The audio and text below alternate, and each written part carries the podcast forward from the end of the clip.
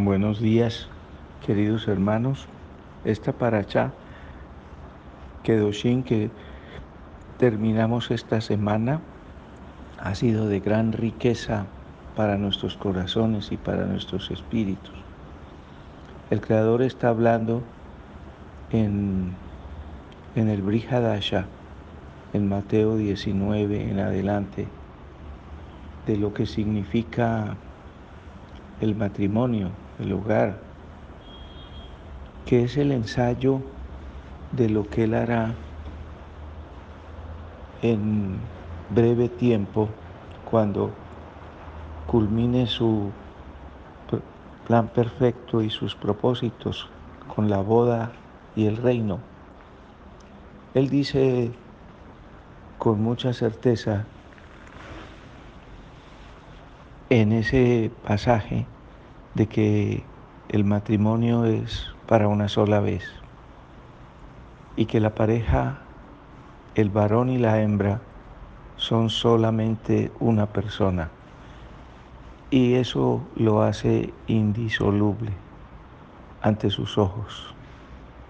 Sin embargo, dice que Moshe permitió, por la dureza del corazón del hombre, que se pudiera divorciar la pareja. Pero las condiciones a continuación del divorcio son tremendamente duras. Y yo me pregunto, cuando leo este tema que para mí es uno de los favoritos,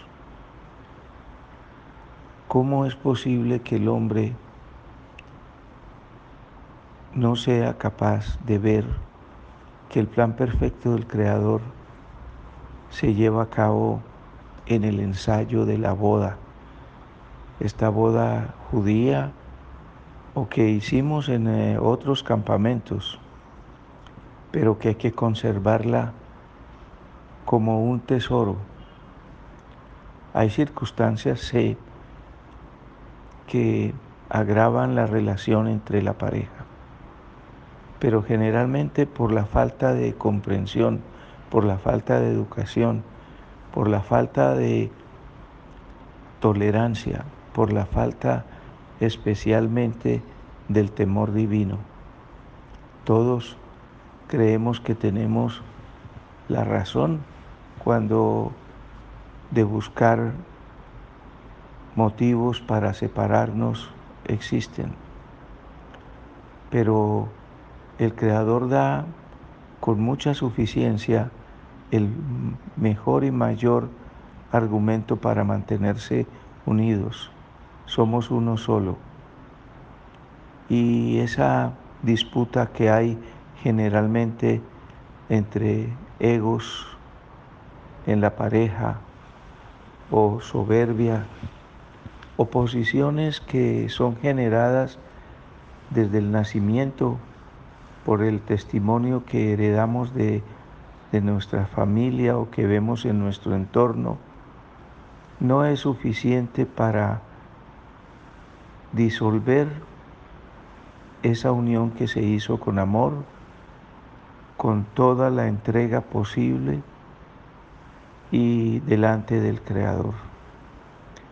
Yo invito a reflexionar sobre nuestros problemas en el matrimonio seguramente la diferencia de formaciones, de caracteres, de paradigmas en la vida de cada uno crean roces y fricciones en la relación.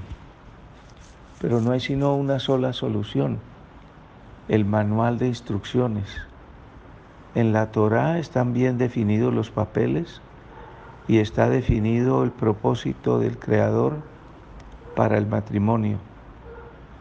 Si fallamos en este ensayo, es muy posible que tengamos desventura y sufrimiento y padezcamos de, de algunos problemas que pueden dar al traste con nuestra felicidad.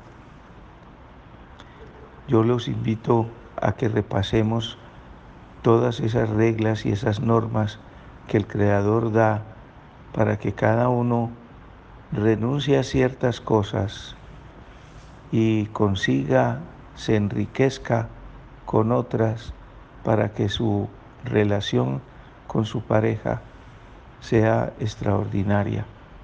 Sé que no es fácil. Yo mismo he vivido dificultades en mis 52 años de matrimonio y me hubiera gustado no haberlas vivido, pero la ignorancia de lo que decía este manual llamado la Torá propició no solamente mis dificultades, sino también mis tropiezos. Que la Torá sea un ayo para que los hogares y las relaciones entre los esposos sean según el propósito que tiene el Creador para nuestra vida, testimonio para nuestros hijos y bendición y testimonio para nuestro Creador. Shabbat Shalom.